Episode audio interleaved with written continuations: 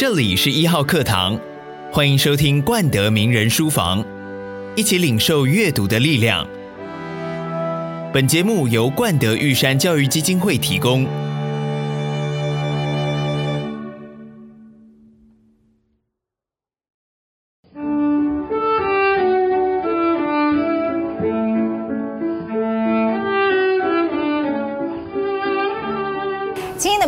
书房应该是有史以来我觉得提纲最难拟的一次，而且很糟糕的是，在整个收集资料的过程当中，我完全被今天的书房主人给圈粉了，所以不晓得今天要怎么样的问下去啊！欢迎唐凤，嗨，大家好，掌声鼓励。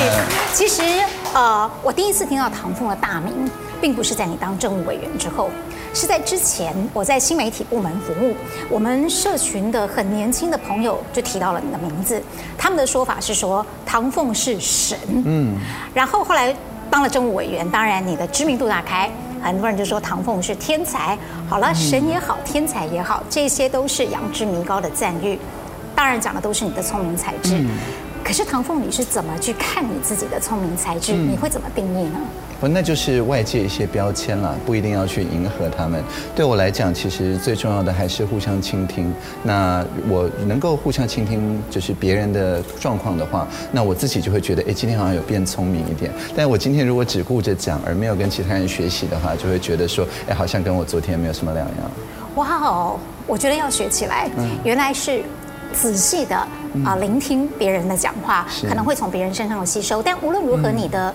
学习速度总是比别人快的，大概是在几岁的时候，有没有什么样特别的？事件或者是状态，让你的父母或你自己发现你的学习能力其实确实有过人之处呢？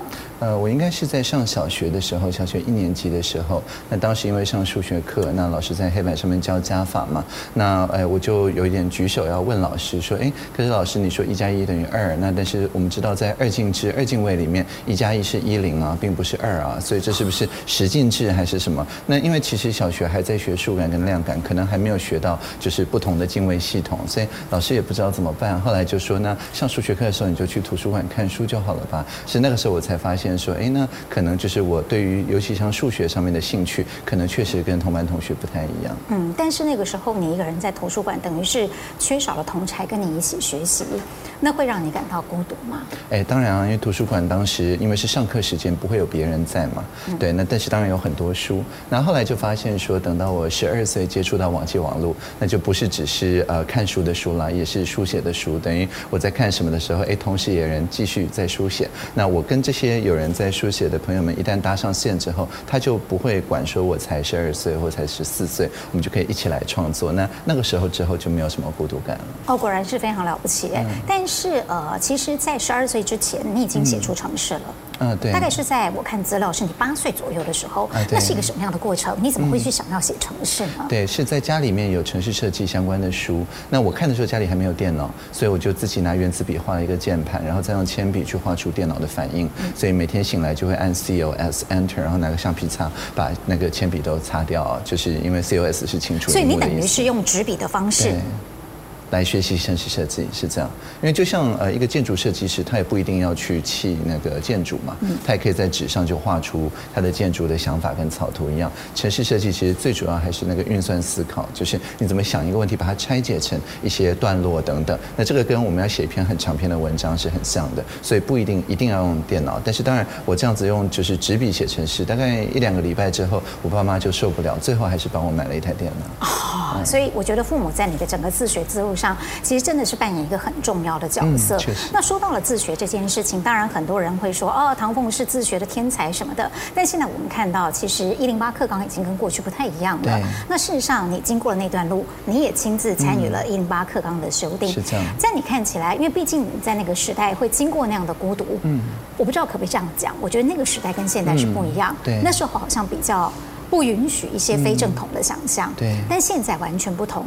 你用你自身的例子，在那个制定各抗的过程当中，你有给他们一些什么样的建议吗？对，我想有一个很重要的事情，就是我们现在在就是所谓的实验教育，啊，不管是机构的自学、团体的自学或个人的自学，我们强调都是小孩先找到一个他想要解决的问题，所谓 problem-based learning，就是想要解决什么问题，用这个来引导他想学什么，而不是说好像老师有一堆标准答案，然后老师说要学什么就学什么。那所以这种自发的感觉，其实就算是在体制里面，现在也变成教育的主流。因为大家发现说，硬去背一些东西啊，考满分啊什么，其实随便一台手机都比比你背的多，背的好，这些已经没有什么意义了。那有意义的是每个人自己不同的观点。所以这部分就是自发互动共好里面，特别是自发的这个部分，是我们新课纲把这些实验教育的一些想法纳入我们的主流教育里面，所以我们才会在呃就是课堂里面有自主学习的时间啊，有校定的选修的课程啊，这些加深加广等等，让学生用他们自己的兴趣来引导说，哎，那我要往哪个方向学习？不是老师说了算，是学生说了算。嗯，可是在这个参与的过程当中，我会衍生两个疑问哦。第一个疑问是所谓的自发，你觉得他跟一个人天生的？聪明才智到底有没有关系？我想最主要就是后天你有没有去打压他。那你如果越去打压他的话，当然这个自发的我们叫能动性嘛，就越来越少，因为他就会觉得说，哎，我想出什么都会被大人否定啊，说什么有耳朵没有嘴巴啊什么之类的。对，那这样对了，无无一无嘴。那这个多讲几次，他那个自发的动力就会消磨掉。所以我想每一个小孩在就是刚出生呃，可能几个月大一两岁的时候，都是充满了好奇心。那只要外在的环境不要把它打压掉的话，大家都是。有这个自发能力，那我可以这么说吗？唐凤之所以可以把你的潜能发挥得这么大，嗯、是因为你那个时候并没有受到。嗯，父母的打压。对，因为我爸妈不会觉得说，好像他们答不出我问的问题是一件很丢脸的事情。他们总是说，那我们一起去找找答案吧，或者一起去附近的图书馆看看吧。也就是说，他们不会觉得好像因为是大人，所以有一个面子问题啊。那他们从我的角度来看，只是哎比我早一点一起学习的人，但是还是学习的同伴，并不是说好像是这个养之弥高什么的。那我觉得这个就是放下这个权威的身段，确实很有帮助。那是很不容易的事情。不过你还记得你当时是问了什么把他们问倒吗？嗯，然后很多啊，好比像说，当时我是看那个汉神小百科嘛，刚出嘛，对，那就问了一些关于什么太阳黑子的问题，太阳上面为什么会形成黑子啊？那日冕啊什么之类，那又或者像说，在当时我们在家里面常常在讨论关于民主制度的事情，那关于进步嘛，那我也会觉得很好奇，说，哎，有一部分人觉得是进步，但是他如果牺牲掉其他的文化说，说不定从那些人的角度来看是退步啊，进步到底怎么定义呢？等等，那这些当然都没有标准答案，直到今天大概也没有标准答案。本来就是整个社会要一起对话。嗯，所以当时你的父母亲就提供给你这种啊、呃，我应该这么讲吗？双向思考的养分跟机会。嗯、对，可能不只是双向，而是多向嘛。因为双向是从一件事情的正反面，然后去求取它的共同价值。但它会呃让我去看到说，哎，不管是图书馆里面的书，或者是我们在现实社会中认识到的各种不同的人，可以说有几个人，说不定就有几种不同的看法。嗯、那把这些看法全部都综合起来之后，再下判断，可能比你一开始下了判断，因此就去忽略掉其他人的看法要来得好。嗯，那你现在接触到的父母，跟你当时所接触到的那些体制内的市长，嗯、毕竟时代不一样了嘛。啊、你觉得大家对教育的观念有没有进步？有啊，就像呃，我们刚刚讲到标准答案这件事情，我想现在十年国教课纲之所以可以推得比较顺，一部分的原因就是因为现在尤其是小学阶段的家长自己也是在教改之后，嗯、自己也是呃有在网络上面查资料啊等等的这种习惯。那这样的话，自然就会用一种比较多元的观点来看答案，比较不会是好像用标楷体在那个课本上写的只有唯一的正确的答案，所以我想这个多元化吧的这个时代，也让现在这一代的家长比较愿意让他们小孩去，不是好像很武断觉得怎么样才对，而是说是一个过程嘛，就是他有好奇心，别人也有好奇心啊，大家可以互相学习。嗯，那可能我是比较僵化的教育体制出来的人，嗯、有时也会担心大家会不会为了想要多元化而去多元化。嗯嗯、所以关于自学这件事情。以过来人的建议，嗯、你觉得一个孩子在决定他要不要自学之前，嗯、他的父母或他自己，他应该要去考量哪一些元素？不过事实上，因为现在新课纲的关系，所以即使是体制里面也是自发的。它并不是说要在体制外面才能够做自学。在我们当时确实是有点像是呃公民不服从那样子的感觉。但是现在一切都是在体制里了，只是某些是比较实验性质的，那叫实验教育；那某些是在现行体制里，但是还是可以做很多教育的实验。那教育实验跟实验教育中间的这个转衔，我觉得并没有一个定论。也就是说，你可以告诉学校说，哎，我想要多做一些选修的课，或者是说，我现在对好比像划独木舟啊，或者户外活动比较有兴趣，我希望用那个来当做我的学习历程，而不是呃关在教室里面的这些学分。那现在大部分的学校课发会都已经可以开始来容纳像这样子有自己的学习计划的一些学生，所以你不一定是要离开学校，然后学籍挂着而已，你是可以自己把你的学的计划告诉老师师长之后，哎，只要你的学校的课发会，你的班导师同意，那这样也许你一个礼拜三天在学校，两天在学校，这都是很 OK 的，所以还是要多讨论。嗯，可是严格讲起来，其实你自己的自学也不见得完全是在体制外，嗯，因为后来你自己还是用了很多体制内的资源，嗯，比如说到大学或到研究所去听课嘛，虽然你的年纪跟他们是不太对等的，对对对，我还蛮好奇哦，在那段时间你是用什么样的标准去选择你要听什么课？嗯，那哪一些课到你现在想起来觉得受用无穷呢？对，呃，我一开始其实是按照他的学院，所以像呃文史哲、数理化、政法商等等，他是在不同的学院，全部都去吗？呃，对，我就是有点像是呃在餐厅点菜的时候，就是先点这个比较小，我们叫 tasting menu 嘛，就是说每个都稍微听一听，然后看呃，我觉得说，哎，这个东西我是拿到了书单，我在家自己看就好，还是说我一定要到学校？到学校就是为了讨论嘛，其实不是为了看标准答案。那所以后来就发现说，哎，我印象比较深刻的大概都是嗯文史哲，就是文学、历史、哲学，因为这些虽然看书也可以看到一个程度，但事实上绝大部分的知识产生是在这种互动的过程里面，在讨论的过程里。那但是一些比较应用科学的部分，那我这个人在家里以及连上网络之后，在网络上面查资料，大概也就可以学得到。哎，你在旁听的时候，你有跟课堂上的那些大人们或大哥哥大姐姐讨论吗？有啊有啊有互动啊，呃，特别是哲学课，大概一定是会互动的。那当时呃，我记忆比较深的可能是，好比方说呃，像张定国教授他在教哲学诠释学，高达美，那那个就是一个比较小班制的研究所的一个课，那大家都讨论的相当的踊跃。那或者是说有一位兰亭老师，他是呃讲呃就是心智哲学了，心灵哲学。那这部分也是因为他后来觉得，哎，我对这方面真的很有兴趣，所以他还每个礼拜留了就是一个小时左右的时间，那专门跟我一对一的，就是叫做 Office Hour，真的。所以后来也是受他的启发，我到现在。即使担任政委了，我还是每个礼拜留一天下来，让任何人都可以来跟我对话，那就受到他的启发。哇，真是一个源远流长，确实是的一个习惯的养成。当然，这里面在哲学，大家都会想到你的父亲，嗯，因为呃，你曾经在很多次的访问当中提过，呃，哲学的启蒙可能是受到爸爸的影响。对对，因为他很喜欢苏格拉底嘛，言必称苏格拉底。对，为什么啊？嗯，因为他自己他自己的呃生活上面，其实是在到了大学，然后接触到很多就是自由派的老师。之后，那他自己开始对自由主义啊、对存在主义啊等等啊有所体悟吧。那所以其实等于他在呃买书的过程里面，其实我们也可以在家里的书房就可以看到说，他基本上就是有哲学类的新书出来的话，他就一定会买。嗯啊，所以就是每次月初的时候，他就会买一堆书放在那边。那他有空再慢慢看，但是我就会先想办法把它翻完，不一定看得很早。就是你看的比他快就对了。呃，就比他早一点看。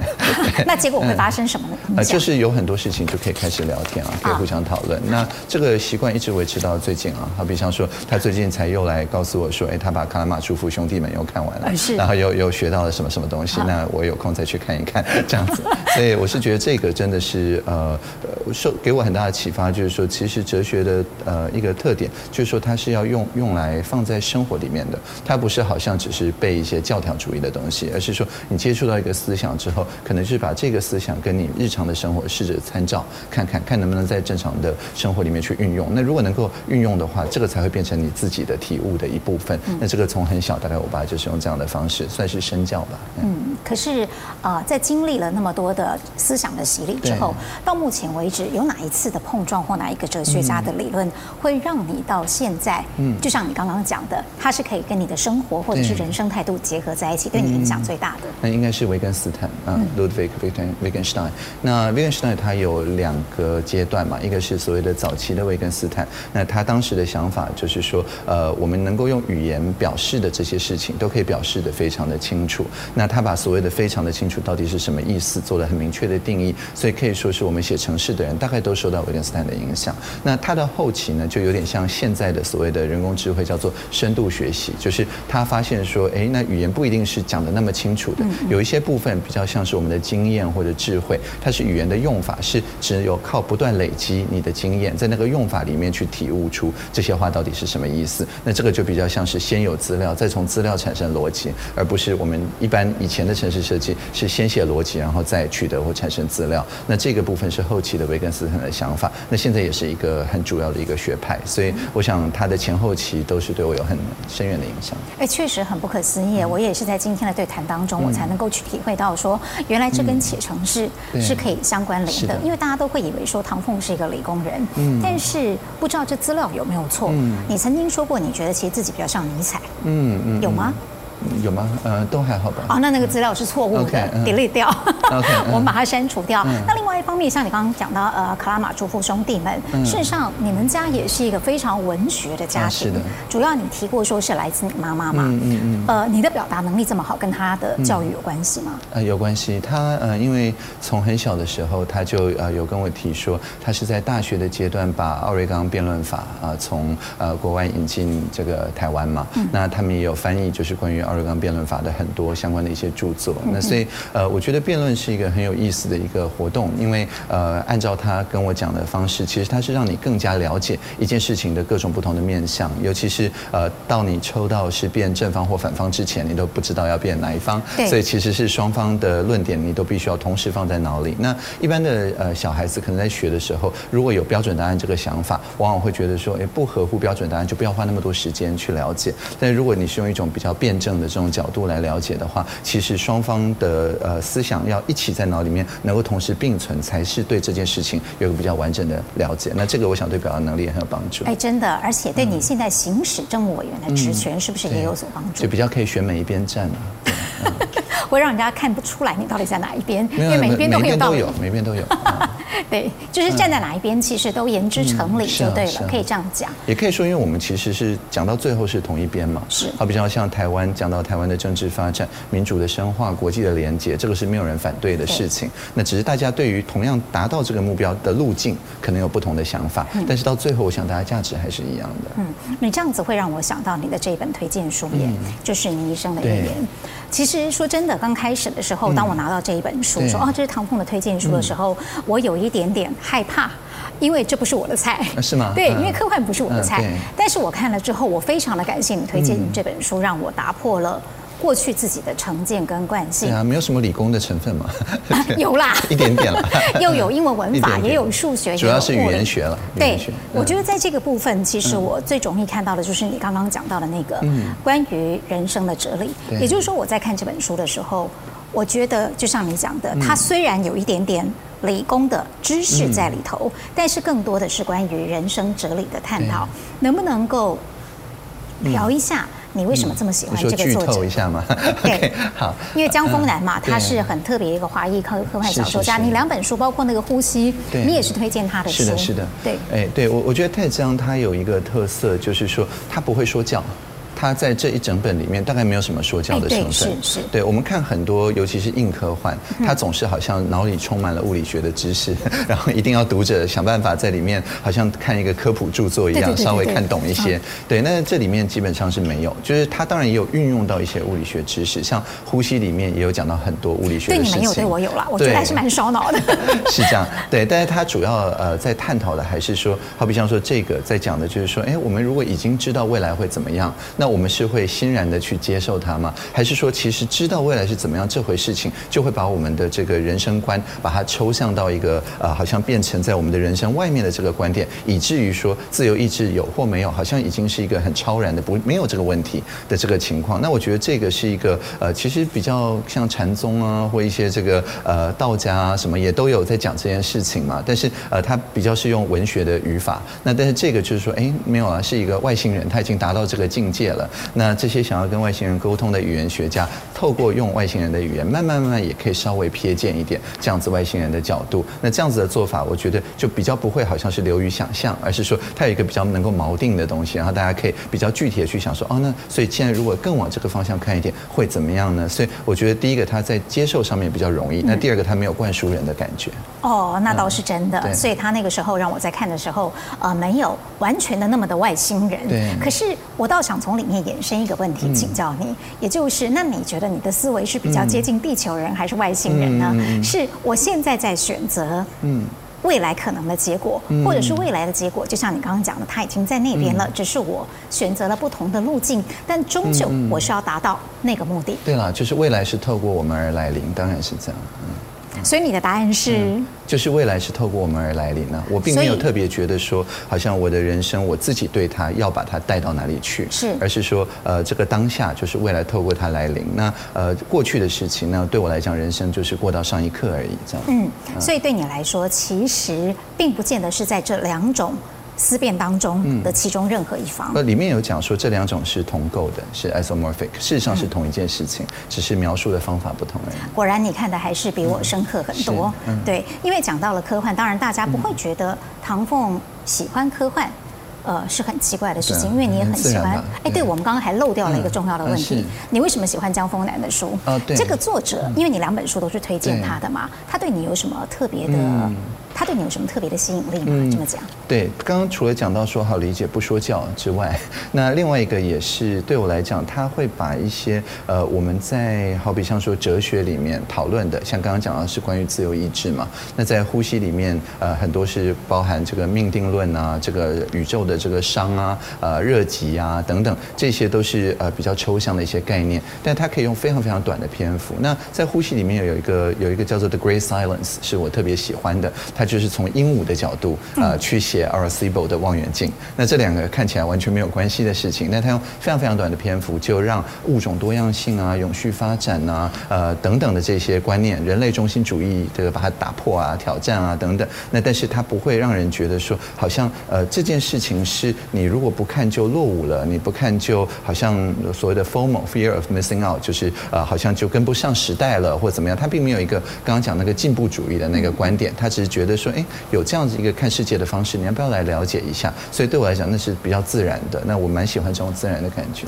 我能不能请教你，像看这样的一本书，大概要花多少、嗯、多少时间？嗯呃，如果是只是要知道里面的剧情的话，啊，那大概就是快速的翻过，可能十分钟、十五分钟。这里面四百页耶。对，然后睡一觉，睡一觉起来，呃，大概里面的主要的关键字就会在脑里。但是我不是这样看小说的，因为呃，这就好像说，呃，如果你要去爬玉山，那你坐个直升机上去再回来也是爬，但是那个过程就没有了嘛。对。那主要还是要享受这个过程，所以这个书我是慢慢一页一页看的话，大概也要两三个小时左右才。能够就是享受那个过程。那什么样的书会让你想要快速的浏览，然后去睡觉？嗯，把那个 data 放在你的脑子里。什么样的书会让你想要慢慢的去咀嚼它？嗯嗯，我想文学性的大概都是慢慢的去咀嚼，因为呃我在快速看的时候，脑里是不发出声音的。我觉得这很难耶。是。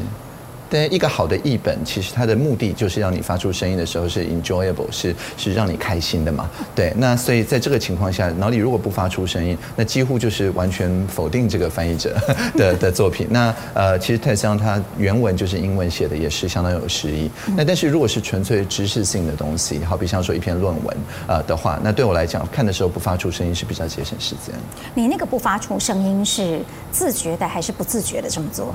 嗯，大概是半自觉的，就是一方面在看的时候，我会看到说，哎，那我心里有一些判断会升起。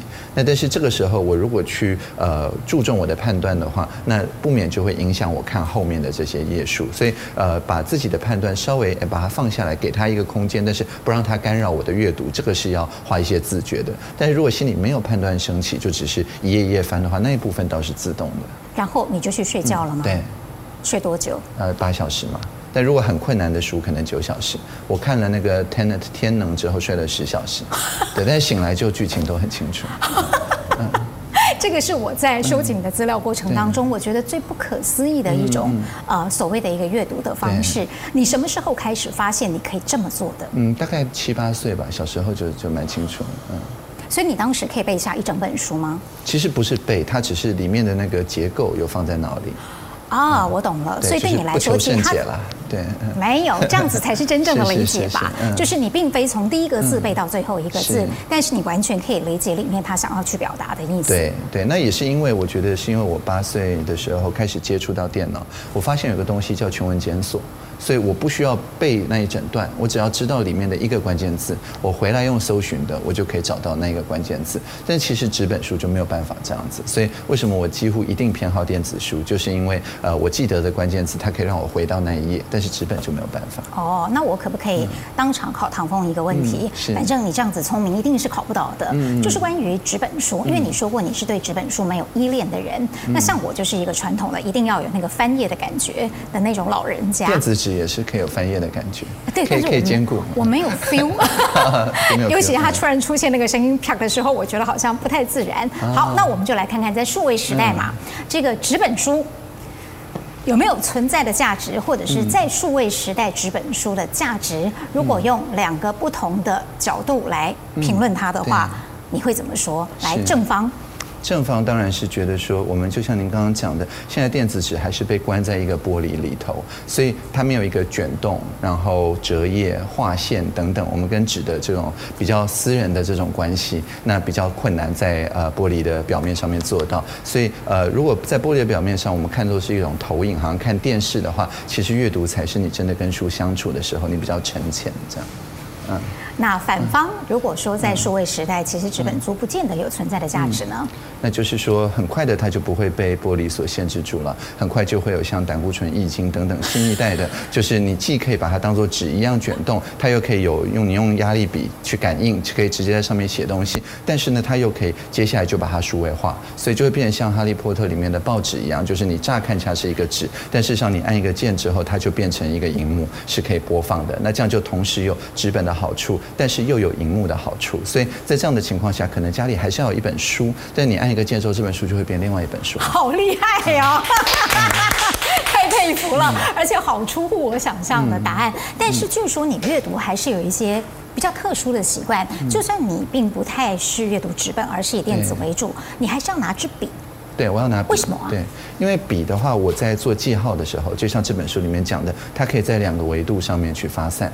但是如果我只能用键盘的话，那就只有一个维度了。那这样的两种阅读的方式，有笔跟没有笔，对你来说最大的收获跟启发不同在哪里？嗯，对，就是说，如果我可以用笔的话，它比较像是我可以跟这个书上面的概念可以去对话，包含发散、综整都可以做得到。哦嗯、对，那但如果是只有键盘的话，大概就有点像是说我听你讲话，我可以当然听到什么就打什么，这没问题。但是就很难在上面再去引申发散，然后再收敛说，哎，我跟你有什么不同的想法，但是又可以收敛成共同的价值，这个就必须要事后再来做。哦，也就是说，在同时间它没有办法双向的进行。对。所以有笔没笔，那你现在都习惯性一定要拿着一支笔来看书吗？啊、是是这样子的，哎，可以秀一下。可以啊，好啊，所以就是一支笔，嗯，然后然后可以拿了就可以书写这样。哇，就是像这个就两个维度嘛，对不对？啊、一个维度比较难。真的是完全科技人的感觉。嗯嗯、对对对，但其实就像我们都知道，嗯、唐凤并不是一个只是一个理工脑而已。呃，基本上你的文史哲跟你的语言能力都是非常强的。嗯、这个跟你在呃比较年幼的时候跟着爸爸有了各国的游历跟跨文化的经历有没有关系？这当然有关系，但是另外一部分也是在网际网络上。其实我们写城市的人有句话是迪彻斯特教授有句话说：一个人他城市写得多好，取决于他运用他母语的能力多好。所以其实写一个非常大的城市，就有点像写像浮士德那种，就是每每四行都还是要押韵，但是加起来又是一个非常大的结构的那种诗句一样。对，那所以这种呃训练就是大的结构，但是又能够注意到细节，这个在写长篇跟写城市是完全一样的。可以说是同一种能力。哦。哦，那在跨文化的过程当中，嗯、大约是在什么时期或哪一个国家的文化曾经给你这样深刻的影响？嗯，我想呃，我自己比较长时间出国，其实只有就是在德国，就是十一岁的时候。嗯、那当时给我一个比较深刻的印象，就是他们都把他们的小孩当做大人，所以呃，小孩就会比较像大人。对，那在当时，因为呃，在台湾的教育里面，还是有点把小孩当做小小孩，那所以呃，小孩就会觉得说，哎，那我还没有成五年，呢大人要负大部分的责任。但是在我去德国的时候，就发现说，哎，跟我的同班同学，我当时十一岁，我的同班同学才十岁，那但是他们都已经非常的负责任，不管是在守时啊、守秩序啊，或者是自己去呃，就是负他自己承诺要做的事情，一定要说到做到啊等等，大概都是已经有一个小大人的这个样子。那我当时就觉得说，哎，那这一套呃不一定只有德国吧，应该不是人种的问题，应该是文化的问题吧。那所以这个对于我之前所说那个自发，就是后来我去了解说，哎，为什么他们有这个能力啊？那是因为说他们要做的事情，并不是大人硬要他们做，而是他们自己想做。那自己想做，他才会想要说到做到，给出交代嘛。你在德国待了多久的时间？只有一年。只有一年，你的德文可以讲得这么好？呃，就是还行，当时对。哦，还很厉害了。嗯。然后呃，法文也好。那是法国边境，所以多少要学一点。对。英文也好。呃，现在主要还是用英文。呃，有点不可思议，因为你说你是十几岁才开始学英文。十五岁。十五岁才开始学英文，但是我们看到很多你接受外媒的访问，不但是意思的表达非常的到位，是，而且遣词用字也很精准。嗯。这种呃学习语言的能力，你是什么时候发觉自己可以学得更快？而且你有什么诀窍可以跟我们分享？我想最主要就是要用那个语言思考了。啊啊！你很容易转换吗？对对对对，就是呃，像我学英文，十五岁的时候，是因为我接触到一个叫 Magic the Gathering 魔法风云会的纸牌游戏。那这个纸牌游戏的一个特点，当时几乎还都没有中文翻译，就是它用一些非常难的字，所以一个简单的像 Counter Spell 这个呃字，它就会有什么 Annulation、什么 Dissipate、Abeyance，这都是 GRE 等级的字。那但是那些反而是我的 Native Vocabulary，就是我刚学英文就是接触这些字，那就是因为维根斯坦后期讲的意义就是用法嘛，因为每一个这个字，我脑里就会浮起一张牌，以及它在那个游戏里面能够操作的意义。那所以这个情况下，呃，我就是用英文思考，因为在里面的每一个牌的名称，它组成一个 deck，就是一个套牌。那以及这个套牌跟别的套牌的互动，那所有这些都是用英文定义的嘛。所以后来当时我也对这个游戏的规则感兴趣，也去学它的规则，甚至还参与新版的规则的制定等等。那所以这整个社群就是我们叫做嗯。就是 immersive community，就是你等整整个人浸泡在里面，那它不会让我觉得说好像我一定要文法很标准，或者是说我要呃就是循序渐进考多少分我才能学更难的词汇，基本上就是随时那样子的一个就是套牌的社群吧。正在讨论什么事情，我就开始去学那些字。所以同样的也是所谓 PBL，就是解决问题导向的这样子呃学习方式。嗯，这么多国的语言哦，它可以让你去随时转换到一个不同的文化的思维当中。嗯，呃，你觉得？就一个人生嗯的过程来讲，嗯、对你最有收获的是哪一点呢？当我有这么多的文化竟然在我的脑子里的时候，嗯、对，其实后来就发现说，其实。这些就算文化乍看之下不一样，但是里面的就是关于呃永续的，就是不管哪一个文化，总是觉得说，哎，我们登出这个世界的时候，这个世界要比我们登入的时候好嘛？那这个也很合理，因为如果一个自我毁灭的文化不会传到今天，是，所以我们到今天的文化大概都有这个特性。那所以不管是刚刚讲到的包容啊、永续啊等等这些价值，虽然在每个文化里面有不同的讲法，好比像说我们现在讲可能是仁义道德的仁，那可能到了呃非洲，可能他们叫 Ubuntu。那但是事实上都是非常像的一个意思，所以去呃看到这个共同的价值，我觉得就是看了那么多不同文化之后，有一点好像是互相切磋，那最后留下来的部分就是一个比较呃明白的一个部分，这样。到目前为止，呃，有没有哪一方面的文化或哪一个国家地区是特别的吸引你的？嗯。我想台湾当然是特别吸引我，啊因为台湾本来就是一个非常跨文化的一个所在嘛。呃，我们现在当然有二十多个国家语言，那但是呃除此之外，各种新著名的语言啊，而且特别是今年啊，有各种就是本来只是来观光，但是后来变成就业金卡，因为不想走了 的朋友，都有带着自己的文化过来嘛。所以我觉得台湾本来就是一个非常多元文化的地方。那但是我们现在的一个呃 identity，我们的认同也变成是以好像跨文化的这种创新。变成我们的认同的一部分，所以台湾真的是很棒。的确，当然好的语言能力，还有就是呃，可以直接接触那个文化的思维，可以让你在对应另外的我们不太熟悉的文化的时候，变得更加的直接嘛。嗯、所以唐凤会因为这样子读很多的原文书吗？对，像呃《Story of Your Life》或者是《Exhalation》，我都是先读英文，是后来译本出了，我再找译本来读。嗯、真的？那我们要不要得罪一下出版社？你觉得他翻得好吗？我觉得翻得蛮好的，只是说不知道为什么没有电子书，这是比较难让人理解的，因为他本来写的时候就是电子档。嗯、哦，我还看过你看了一本原文书，对你产生影响，我还特别记下来，因为很好笑，嗯、叫做呃。Radical Markets，对啊，哎，据说你看完以后跑去跟人家创业。创业，嗯，就是这本书是哪个部分影响了你的脑波呢？是。呃，Radical Markets 它在里面是有一个很简单的想法，就是说我们传统上面，好比像说有一块蛋糕，我们两个人要分，啊、那总是觉得说，要么就是好像就是你争我夺，利大者胜嘛，这是比较不文明。那又或者是说，我们得相信某个第三方，这个第三方来做一个公正的裁决。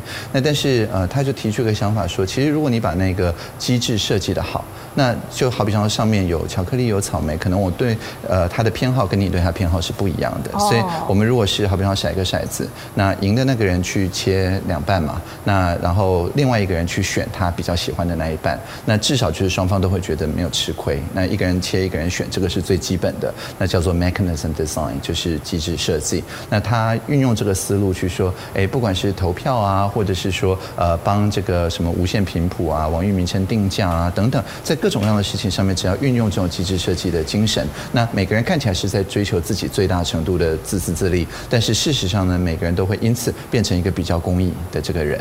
那所以我觉得这个想法是蛮不错的。那他是用了一个叫做 Henry George 这个呃经济学家一个思想。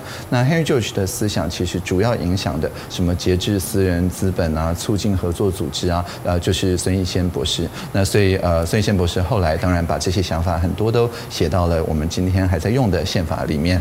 对，所以也可以说是，如果要找说，好比像说我们刷健保卡就是社会主义，但是刷金融卡。就是资本主义，这这两个系统能够很良好的互相支持的。那台湾其实就是顺着像 Radical Market 这样子的做法在做。那所以呃，后来我看了这个作者叫 Glen Weil，那我跟他有个共同的朋友，就是以太坊的共同创办人 Vitalik Buterin。那所以他就介绍我们两个认识，后来我们几个人就一起去创业。当然是在院长就是支持也有核准的情况下，所以那个是我的兼职，等于是。啊、哦，那也是你的斜杠人生之一，就对了。对了，好有意思。的一件事情，嗯、推行孙文思想。对，通常会啊，一本书会具备什么样的特质或者是吸引力吧？对，可以让你愿意去翻它，甚至于受到它的影响。你选书有没有标准？对，我想最重要还是 actionable，就是看了之后有没有一些，就让我之后做事情的时候可以跟以前不一样。就它要有一个我们叫 call to action，就是要你去。做某些事或想某些事情的时候，用一个新的角度，这是一个。那另外一个呢，也我觉得也是很重要，就是 connected，就是说，呃，让我觉得说我看了这本书之后，跟其他也看了这本书的人中间会形成一种联系。那最后就 extensible，就这里面有一些梗，我就可以拿来自己运用了，也不用问过作者。那这三个如果都符合的话，那就是我比较会去花时间。那在这之前呢，也就是在选择之前，嗯，你会透过什么样的管道或什么样的选择标准去抉择？你想不想看它？嗯，其实我无论如何，如果你贴一个书的链接给我，我一定就开始翻。对，我并没有，你不会对先入为主的觉得要或者是不要。因为对我来讲，快速的翻页不花时间。嗯，对。那或者我把，好比说一个电影，我一定没有时间看，但是电影的剧本一定有时间看。所以如果有人推荐我看一个电影，我就想办法找到他的剧本，然后就很快的把他剧本翻一翻，再来决定值不值得去戏院看。哦，这样子还蛮有效的运用时间的。嗯、呃，讲到了阅读，其实唐凤很特别，就像我们刚刚有提到的，你被认为是个理工人。嗯。呃，你看科幻，但是你也读诗写诗，对，你也读一些文史哲。是。这里面我觉得有几个可以衍生出来的是：第一，嗯，科幻对你来说有什么样的？魔力，嗯嗯，我觉得科幻它有一部分的魔力，就是在告诉我们说，我们现在所处的这个世界，那只是因为我们目前的技术啊，或者是科学的理解，所以让我们用这样的方法生活。但是呢，如果有一个新的发明出现了的话，那说不定呢，它就会让我们的生活变成完全不一样，截然不同。那有很多科幻小说都是在介绍这样子的发明。那为什么江峰南那么棒？就是因为他不会花很多时间来灌输你的后面的科学原理，但他会花很多时间来。描绘说，哎，社会因为有了这个发明之后，会有怎么样子的，我们叫做社会的影响力会出现。嗯，所以对你来说，创新是很重要的。对，就是它会对社会带来什么影响力，而影响力也未必是好的啊。所以像黑镜啊这种科幻，就告诉我们说，哎，如果带来不好的影响力会怎么样？我们要怎么样在研发这个技术的时候就去避免它？嗯，看起来好像走在很前端，但其实你也喜欢一些很古老的东西。嗯，像我们刚刚讲到啊，卡拉马祝夫兄弟们，你看那已经是多久以前的书了？是是是。但是到今天仍然是经典。对你来说，什么是经典？经典的意义是什么？嗯对，我觉得就像刚刚说，actionable, connected, extensible，只要有人还在研究它，只要有人还在看了之后觉得，哎，那我们是一起来看这件事情、研读这件事情的社群。那这样子的话，这本经典其实在每个时代重新活起来。好比像说，我常常呃，所以跟它的年代是无关的。是无关的。我常常看的一本书叫做《Finnegan's Wake》，那这本书不断的都还在出译本嘛，但最近才又出了一个台湾这边的中文的译本，呃，叫做什么？呃，醉醉生梦死记。啊、呃，那所以像芬尼跟守灵的这样子一个社群，其实就是全世界觉得还愿意在呃自己的人生中花蛮多时间，因为那本书真的没有那么容易看，那去把那本书里面的那些音韵啊、那些意象啊，再重新对应到我们目前所身处的这个世界，所以它就不断的透过诠释而发生意义。所以对我来讲，它倒不是说它几千年或怎么样，像《道德经》也一直都有新的译本，哎，最近才有一本新的在台湾这边的译本，所以在这个情况下，等于只要还有人愿意做诠释工作，这个经典就一直是活着的。所以你也看《道德经》吗？啊，是啊，嗯。《道德经》里面，你在看《道德经》是几岁的时候？嗯，大概可能五六岁吧。五六岁的时候，你读懂它哪个部分？呃，《道德经》的好处是说，它不太需要你有什么先辈的知识，也不太需要你呃已经知道很多名词啊。它基本上就是用一个最基本的道理，好比像说，我小时候就记得有看到说，呃，这个嗯有三十个轮轴嘛，那但是其实是中间那个中空的地方才让轮子有它的作用，或者是说呃一整块粘土没有什么作用，但你把它挖空了就可以拿来当做碗来用。那或者是呃如果是一个严严实实的一个。堡垒啊，那其实没有什么意义。但是你把它凿出窗户跟门，哎，突然之间它就变成一个空间，这个空间呃就可以让我们在里面互动等等。那这些所谓这个无用之用，他用的这些举例都不是什么高科技，是，即使在他写的时候也不是高科技，嗯、但是他所讲的那个意思非常的明白。所以对我来讲，这也是又不说教又容易明白，可能跟江峰南有类似的这个特色。嗯、那你觉得《易经》也是容易明白的吗？嗯，《易经》的话，我想它。它的符号系统非常的容易明白，对。那但是他们写的那些时事杂文啊，在他们当时一定是就是大新闻嘛，那所以一定是他们生活的部分。只是说，因为毕竟他们生活的地方跟生活的年代跟我们很久远了，所以就是你去看他的那个时事的诠释的时候，常常会觉得说，哎，这个跟我有什么关系？可能已经没有什么关系。但是他的那个道理就是说，只有不断的改变这件事情不会改变。那在我们看到这件事情不会改变的时候，我们自己也会。起了变化，这个道理我想是非常容易懂的。所以你的心灵其实受到这些典籍的启发，我觉得应该是影响还蛮大的。当然，当然，对，一直走到了今天都是如此。那也因为这样子，唐凤感性的那一面就呈现在你读诗写诗吗？是是是这样子。你现在还写诗吗？呃，会，然后也会翻译诗，啊，主要是做翻译的工作。嗯，你最喜欢哪一位诗人？为什么？嗯。呃，当然，我最常引用的一定是那个 Leonard Cohen。那呃，科恩他的好处是因为他的诗不但很好记，而且还很好唱，因为他会顺便写个曲子。来一段。嗯，好。嗯，Come gather up the brokenness and bring it to me now. The fragrance of the promises you never dare to vow。这这样就可以了，两两句。好好听哦。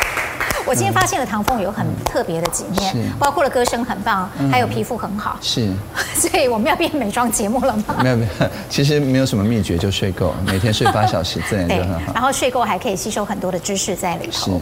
那讲到了诗，你自己所写的诗，呃，或者是你翻译过的诗，好了，有哪几段是你想跟大家特别分享的？嗯，好啊，呃，其实我自己的网页就是提点 org 的那个首页就是一首诗。嗯，那它是一个嗯台湾这边的一个诗人叫陈一文，那写的一首诗叫《向永忍住蝶》，那他也有被收录在同名的一本书叫《向永忍住蝶》里面。那我有呃做他的英文翻译，所以我现在是怎么样朗读英文、朗读中文、哦、中文、英文都来一遍吧。啊，都来一遍。OK，好，嗯。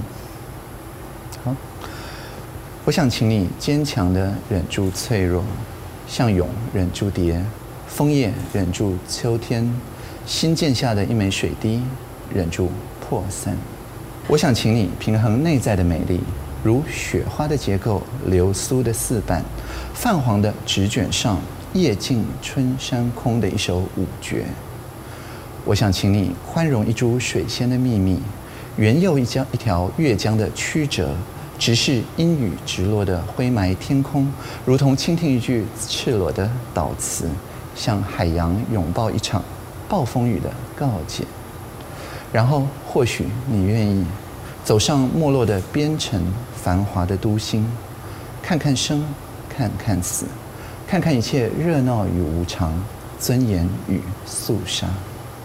生命有时静美如诗，荒凉如漫。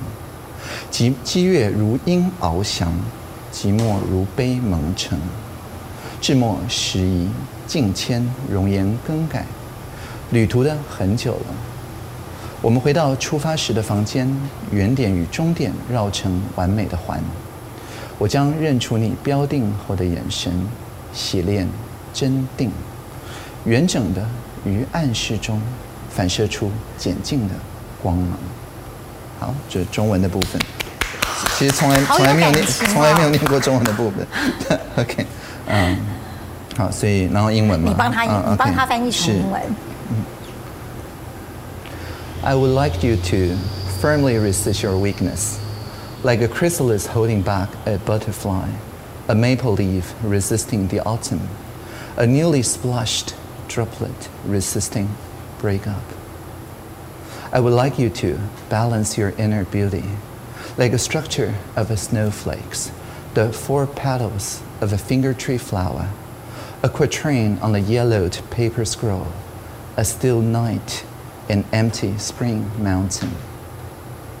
I would like you to tolerate the secrets of a narcissus, forgive the twists of a moonlit river, look straight at a murky sky as rain falls down, just like listening to a naked prayer like the ocean embracing the absolution of a storm. Then maybe you would be willing to walk through a declining border town, through a prosperous metropolis, see life, see death, see all the bustle and transience, dignity and cold lifelessness. Sometimes life is as quietly beautiful as a poem, as desolate as a vine as intense as a soaring eagle, as lonely as a dust covered stele. And so time passes, places alter, faces change. It has been a long journey. We return to the room we set off from. Origin and destination curl into a perfect ring. I shall recognize the look in your eyes after calibration. Clear, unswerving, like steel beads that do not rust, roundly in a dark room, reflecting pure light. 好，谢谢。好悦耳啊！而且你翻译的真的很厉害，嗯，就是连那个音韵都已经有注意到了。对，主要是音韵呢。啊，嗯。那现代诗之外，你还会读哪一些所谓的诗或词呢？嗯嗯。其实像《道德经》，我会看他那个呃，Ursula Le Guin，就是乐怀安的那个版本，那那个版本就很像现代诗哦，他就把老子翻成现代诗。所以对你来说，其实你还是蛮喜欢那个韵律感的，嗯，对不对？包括唱歌也一样是这么样的好听。谢谢。可是呢，我发现唐凤喜欢的东西里头，有很理性，也有非常感性的一部分。包括其实你是一个非常深度在。探讨人生，包括刚刚你喜欢的那首诗，嗯、对，它里面其实都有一些我们对生命的生到死之间的一种、嗯、呃穿透的观察，嗯，我不知道这个资料对不对。你很小的时候就读了奥修的灵修书籍啊？对，是的。啊，为什么？哎，就是在家里书架上有啊，基本上就是我爸会买的。是一个随机翻的吗？对对对对，嗯。嗯对，那呃，当时看到的也是他对《道德经》的解释，嗯，对，所以主要还是透过等于呃共同认识的一些经典吧，然后去看说，哎，那他怎么样讲一些故事啊，让这些经典在现代更活得起来，这样。嗯，很多人会把所谓的理性跟灵性的启发，嗯，呃，断裂开来，嗯，可是对你来说，似乎它完整的是融为一体的，嗯，至少从刚才的一个访谈当中，是，或者是在过去那么多描述你的资料当中，我们都可以看到。啊、呃，当然，你的才智是比较超越一般人的。嗯、就一般人来说，你会怎么样建议大家入门呢？嗯，你说灵性的部分吗？灵性跟理性的结合。嗯、是，我想呃，有一个蛮重要的，就是要留时间给自己嘛。啊、呃，像呃，我睡前大概都会留蛮长的一段时间。那不管是翻阅资料，但是脑里不发出声音，或者是说，哎，我一醒来有什么灵感，赶快把它写下来，还是要有一支笔。那大概都是呃，不是急着。去在别人跟自己的互动里面，变成一定要达到什么短时间，呃，对方就可以看得到的一些做法、一些作为等等，而是说，呃，即使是有看不懂的、有挫折的、有觉得自己心里面难以面对的部分等等，那这些其实都把它当做客人嘛，在心里放一个空间，跟他相处很长的一段时间，这样。所以这是你面对挫折的方式。对，就是把他当做一个客人，然后跟他一起相处比较久。那相处个几个月、一两年下来，说不定每一个挫折也有他能够教会你的部分。这是很了不起的一种，我就应该说是修为吧。嗯。呃，所以唐凤，我觉得你不但是高 IQ，而且最重要是高 EQ。是。那这个高 EQ，我想最主要的还在于，呃，事实上以你现在的身份，你会接受到很多的赞美，嗯、你也会接受到很多的负评，就当做他们的创作了。嗯好棒的建议啊！很多很有创意。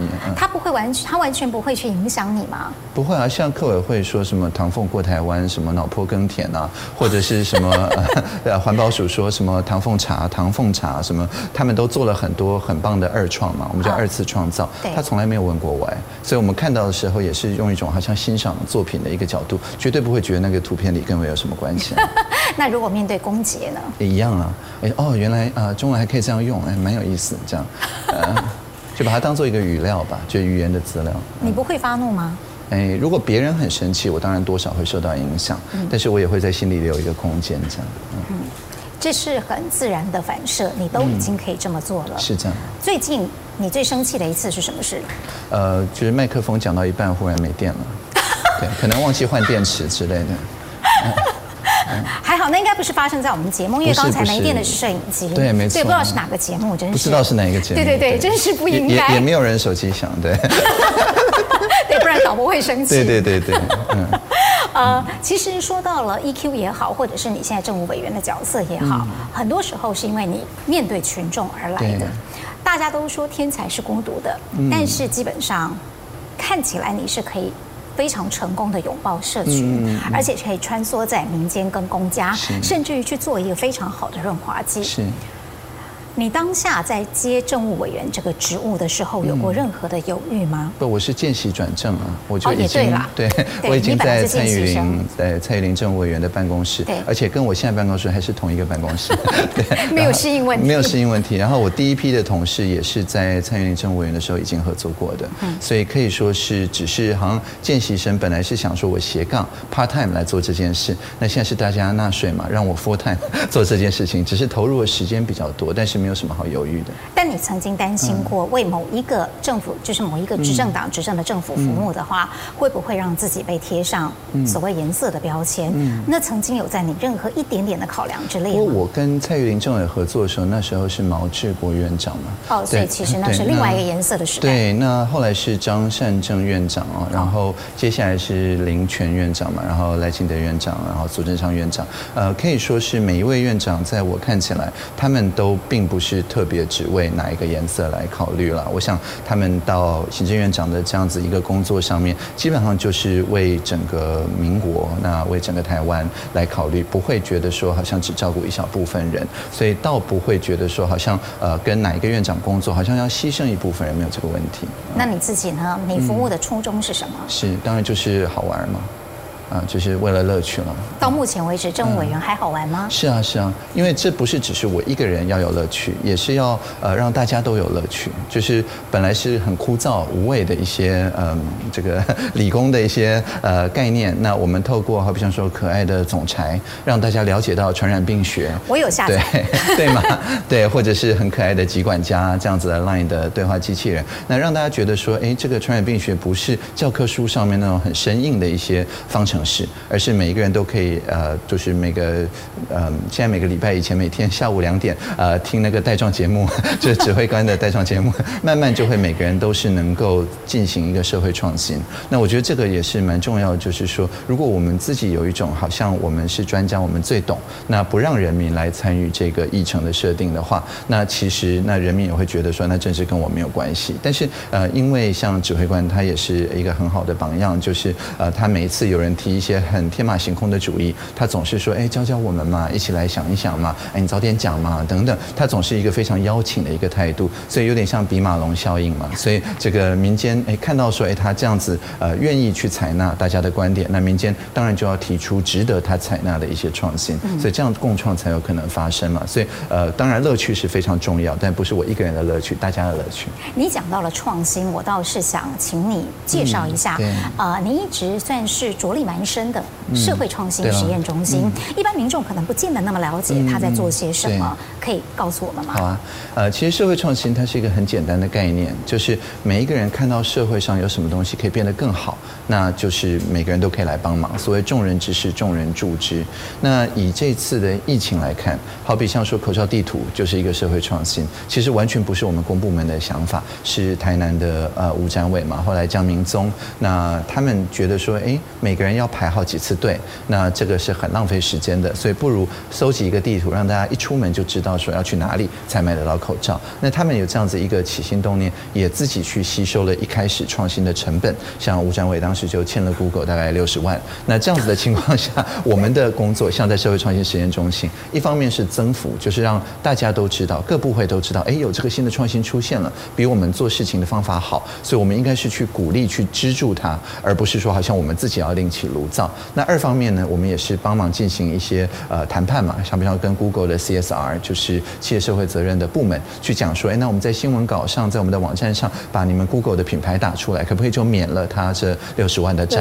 对，有成功啊！哎呦，对，就正如同他免了我们的债，所以这些都是一个免费使用的。那在这样的情况下，这样子的创新的土壤才可以比较永续，不会变成说他用他自己的呃这个个人的存款撑着，撑两三天可能就倒了，而是变成接下来就有一百四十多种各种各样不同的，在口罩地图的基础上面，包含对话机器人啊，包含这个供需比例的分析啊，有一个还是高虹安委员嘛，拿来质询指挥官说，呃这个乍看之下是很公平，但是你如果抽高这个视野来看，哎，其实就有不公平之处。那指挥官当然马上说啊，委员教教我们嘛，那我们隔天就改善了，这样，所以这个也变成就是公共讨论的一个基础。但是一开始都还是在众人之事，众人助之，就是任何人都会觉得说，哎，这件事情有公共利益，那我也来帮点忙，而不是等着大的企业或政府来进行创新。嗯，那任何的创新都可以来到社会创新实验中心吗？对，是的，是的。他我们现在的想法就是说，只要你呃在联合国的就是永续发展目标，一共有十七个目标，任何一个能够对应到你的创新的公共利益，那你愿意常常有点注册这样的一个呃态度的话，那你所在的这个组织，不管是呃它是盈利形态的，好比方说公司，或者非盈利形态，好比方协会基金会，那或者是在中间的，好比方说合作组织等等，那你都可以呃非常呃容易的来使用我们的这些资源，那也可以来办活动啊，也可以进驻成为我们进驻团队啊等等。那也不是只有在台北而已，事实上在呃全台湾大概六七个地方都有类似的社会企业以及社会创新组织相关的一些育成孵化器等等。哦，所以它严格的来讲啊，应该或是说比较宽松的来定义，它算是一个呃创意的育成中心。对，那只是说这个创意有两个特点嘛，一个是它是为了公共的利益，是。那第二个是大家都可以开放的来参加。哦，嗯，所以这也就是你一直都很坚持是开放源码的一个坚定支持者嘛。开放源码也是一种社会创新嘛，就是我们写软体的人愿意抛弃掉著作财产权。嗯，那原因当然是因为一方面我们大家都可以投入研发，不用自己重新发明轮子；那二方面是说它的维护的成本等于大家分担掉了。嗯嗯。这个是非常有道理的一件事情。但是以你们啊，从像你从小写城市到现在，城市语言已经是你生活的一部分。是。但对我们很多人来说，可能是非常陌生的。嗯。特别是你现在必须是一个政务委员这样的一个身份的情况之下，不管在刚入阁面对官员，对，或是官僚系统，还是在面对一般民众的时候。怎么去克服那个数位落差？嗯，我想大部分人其实都有学过设计，那所以城市设计只是学设计的一种入门。那但是不管是空间设计、产品设计、文案的设计，或者是互动设计、服务设计，这些都是设计嘛。嗯，所以我想设计思考才是最重要的这个共同的语言。设计思考简单来讲就是说，我们有一个新的想法。但是我们要设计成大家有一个共同的价值，这中间就会要呃发散一次，就是要发现大家对于这个想法有什么不同的主张，然后呢又要收敛一次，就是定义出不同主张的共同价值。嗯，那这样定义出来之后呢，就开始实作，也可以有像刚刚讲口罩地图一百四十多种啊不同的实作，但是最后呢把它递送到大家手上的，那还是大家觉得最亲近、最方便使用的那一个。所以怎么样找出那一个，那也有一些方法。所以设计就是设想、计划。的这两件事情，我想每一个人他不管是什么样子的背景，他一定是做过设计这种事情，只是说可能不一定知道说城市设计也是在做一样的事情。所以我通常都是用设计思考的语汇，不一定是要用城市码这样。在刚进入官僚系统的时候，你觉得容易吗？蛮容易的，这个观念蛮容易啊。因为呃，我们在呃，就是公共服务上面，其实也是一种服务设计。那最大的不同只是说，以前在私部门工作的时候，我们只要照顾我们的客户。嗯。但是在公部门的时候呢，呃，就是你不能说，哎，报税软体不好用，你就找一个别人报税，这不容易，要移民啊。那或者是说，呃，这个健保不好用，那你另外找一个全民保险，也没有另外一个全民保险。所以在公部门设计的时候，我们特别要在意涵容性，就是 inclusion，就是那些呃，我们在一开始可能没有设想到的朋友，反而才是应该我们第一时间就去找他们来。那像之前我有分享过，我们在设计口罩实名制，那到后来甚至便利商店可以直接购买口罩的时候，都是请呃我八十七岁的阿嬷推荐她的年轻朋友，大概都七十七岁啊的他对他来讲年轻的朋友，然后实际去那边走一趟这个过程。那这个很重要，因为对他们来讲，呃，就是呃去药局排队其实是很麻烦，那而且他们身体也不一定很方便。所以，我们就是在社区里面找那对在药局排队，呃，骂得最大声的、最会会吵的朋友，不是有糖吃，是进厨房一起炒糖吃，从口部的炒变火部的炒。那呃，像七十几岁的呃，像杨奶奶，她就给我一些很好的想法，好比像说，我们本来是要在便利商店的提款机一次订购加付款。觉得可以少一个动作，但他就说，因为提款机都会贴啊，这个防诈骗啊，一六五啊，他很不想要打密码，他觉得只要打密码就不是五十二块出去，就五十二万就出去了，所以他坚持一定不能打密码，所以后来我们才变成用健保卡，然后去柜台一定要用现金，因为现金他才知道是真的五十二块付出去，不是这个钱消失了。那等等的这些看起来是细节，但是因为一开始就有纳入这些长辈的意见作为参考，所以我们的转衔就变得很顺利，就是比较多人。愿意从去药剂排队变成去便利商店买。那如果一开始就是逼着大家一定要用行动支付，或者是后来一定要大家用提款机的话，那我们看起来好像很方便，但事实上就没办法达成说百分之七十五的人都买到口罩的这件事情。哦，了解。其实从唐凤的语言当中，我们好像觉得科技离自己没有那么遥远了。那再问一个可能对我个人来讲，我觉得我承认我比较愚蠢一点的一个问题，就是好。五 G 时代来临了，很多人根本不知道五 G 到底是什么。四 G 已经很好用了，为什么要进阶到五 G？它对我们的生活即将要产生什么影响？我同样想请唐凤用很浅显的语言跟大家解释。是，呃，其实我们如果在视讯的话，这是最容易观察到的。如果我们两个各自在办公室里面，然后有光纤或者是透过 WiFi，从你点头到我看到你点头，我也点头，这个是中间差不到可能十六毫秒。对。那这个情况下，我们就是呃，虽然还是知道自己在对着荧幕或对摄影机说话，但是呢，至少我们有一种好像我们在同一个空间的那种感觉。但是呢，如果你到户外，然后用四 G，然后同样视讯，就不是这样子了。呃，我们看影片的时候感觉不出来，是因为它一开始会有一个缓冲嘛，它就算要多绕个半秒钟，那你播放之后都一样。但是如果是视讯，我也是用四 G，你也是用四 G，从你点头到我看到你点头，常常就隔了半秒、一秒。那这个时候呢，你就不知道你点头是在我的上一句话点头，还是我的这一句话点头。那共同在场的感感觉就消失了。所以五 G 就是说，你即使是在户外，你即使是出了门没有光纤网络的地方，你还是可以像有光纤网络的地方一样，有一个共同在场的感觉，有一个很低的延迟。嗯，可是呃。低延迟，它固然可以去塑造一种比较真实的临场感，啊嗯、但是因为它收集数据的能力也增加了，嗯、所以我另外一个联想到的是关于隐私权的问题，啊嗯、在数位时代关于隐私的问题，嗯，呃。你认为应该要怎么样去解决？对，我想有一个很重要的一个观念，就是说隐私权它不是只是一个被动的，好像说我不想要被搜集，它有一个自主权的部分。因为按照我们的个人资料保护法，任何人收集你的资料的时候，他不能够给你一个合约，你看都没有看就打了勾，我也常常这样啦的情况下去抛弃掉，要求对方呃给出一个副本，要求对方去更新，要求对方删除的这些权利，这个在我们个资法里面是不可以用合约来抛弃的。就好像是你在网络上面买了一个东西回家，那如果它上面附一张条子说，哎，你已经在网络上答应说你这个七天试用期抛弃掉，那你一拿到就必须要付钱了，你也不能够退货，那这个其实是无效的啊。七天试用期是无论如何都要有的。那如果真的有什么问题，你可以往公平会啊，往很多地方来检举来申诉。那但是比较少人知道说，关于各自的搜集，你也可以主动行使要求副本、要求更新、要求删除的这些权利。比较多人知道说七。天之内一定可以退货，对对对，所以所以我觉得这一部分的还是我们需要有一个类似像公平会这样子一个独立的各自的一个专责机关来提醒大家说，哎，如果你觉得甚至不是说你隐私已经被侵犯，你觉得可能被侵犯，你要怎么样邀这个呃收集资料的人来给你一个交代，这样。哦，所以呃，外传当我们的。脸孔被辨识了，当我们在照相比个耶，嗯，都很可能会不小心的被收集了我们五官跟脸型的特征以及我们的指纹，这是正确的吗？这个要看它有没有传输出去嘛。好比像说现在有一些手机或者是呃我用的那台平板，它是用脸孔来解锁，没有错。但是呢，它的脸孔解锁里面的那个晶片，它并不会把它收集到的这个脸孔的特征传到任何地方，而且它里面也不会放别人的脸孔，它只放我一个人的脸孔。所以这个呢。就我们叫做 value alignment，就是说它是以你的最佳利益为利益而行动，而不是为广告商或什么谁的利益。那第二部分就是说，他要给得出交代，就是你要告诉他说，哎，那我现在这个整形过了是吗？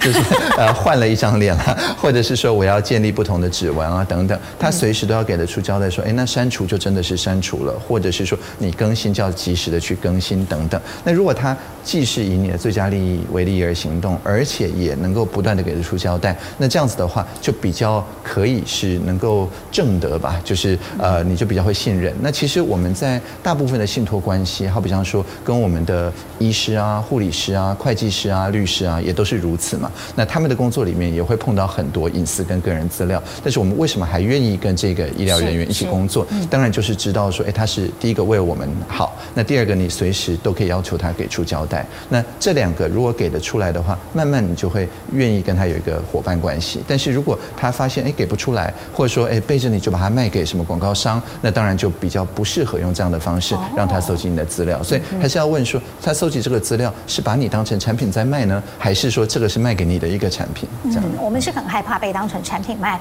或拿来当做吸引广告商的一种呃。所谓的数据基础，确实啊，对。不过很谢谢你今天解答了我的疑问哦。嗯、我希望我的疑问在大部分的人里面还算在中阶，嗯、并不是太低阶的。好，好，但是呢，呃，也因此我倒是很好奇，你会怎么样告诉一般人，在数位时代，嗯，因为我们可能是又期待又怕受伤害的，对，所以我们应该要用什么样的心态或什么样的知识来拥抱科技？对，呃，其实 Steve Jobs 有讲过一句很好的话，他说，呃，Computer is like a bicycle of the mind，就是电脑就是心灵的脚踏车。那大概记得这样子的讲法就不会错。脚踏车是以你的最佳利益行动，当然，因为你把它转向哪里，它就往哪里开。它并不是好像呃，就是你坐上去之后，你就什么事都不用做了，你还是要决定方向，而且一开始踩那一下踏板也是你要踩嘛。那所以这个情况下就是保持住你的能动动性，而且它的这个价值也是由你设定的。那如果有一些嗯，就是是让你上瘾，那让你觉得啊，我一直滑，但是也不知道会滑到什么等等的情况，那很可能那个脚踏车的龙头已经不在你手上了。是。那可能那个主动也已经因为上瘾的关系变成被动了。嗯、那样就可以去看说，哎，到底是为什么？是你呃通知忘记关吗？好比像我通知随时都是关的，是我随时都是在勿扰模式，就是我？对我自己主动想要去看什么时候才去看，我绝对不会变成是说好像呃就是盲目的在那边滑手机。那另外一个就是说，像我刚才用手机的时候，你也看到是隔着一支笔。在使用，所以我也不会有个错觉，哈它变成我的身体的一部分。那这个情况下就比较不会说，好像手机被拿走了，有一种好像换之不见了的那种呃痛苦的那种感觉。那也不会因此就变说，哎，上面不管跑什么城市，我都觉得说好像是我不可或缺的一部分，也不会这样。所以大概就是两个具体的建议嘛，一个就是说，呃，在决定要用数位工具做什么的时候，是以你自己的最佳利益出发，不是以对方的最佳利益出发。那第二个是说，当你发现说这个工具对你来讲好像有点反客为主，好像是呃，你一天没有看到会觉得自己的手这个会发抖啊，会有戒断症状的时候啊，那可能就要想一想说，哎，是什么样的情况下你可以保持一点距离？那对我来讲，隔着键盘、隔着笔，这个距离是刚刚好的。当然，每个人可能不一样。那当然，因为我们是名人书房，是个阅读节目嘛，嗯、所以呢，还是得把话题我们用数位绕回到书籍当中。嗯、呃，在你的唐凤，你是用什么来阅读你的电子书？嗯、你的工具？就刚刚讲的平板，对，就是你的平板，对，呃，上面有多少书？诶，蛮多的，而且我大概都是想到什么我就直接去找，哦，啊，所以可以说是整个 archive，整个 Gutenberg Project，整个 WikiBooks 什么都都可以，全部都可以放在都可以算是藏书，对。嗯，那所以呢，如果我们最后想要请你用一两句简单的话来形容阅读之于你是什么，你会怎么讲？好啊，呃，我觉得阅读来讲，就是对我来讲，就是说我透过一些文字，那进入一个新的时空环境。这个新的时空环境里面，我也不再是我，我好像进入了那个作者的世界，然后用他的方式，用他看到的事情，呃，用他听到的、感受到的事情，呃，过一段跟我本来的人生完全不同的一个人生，大概这样。哦，谢谢谢谢，真的谢谢唐凤，今天让我们大开眼界。谢谢谢谢。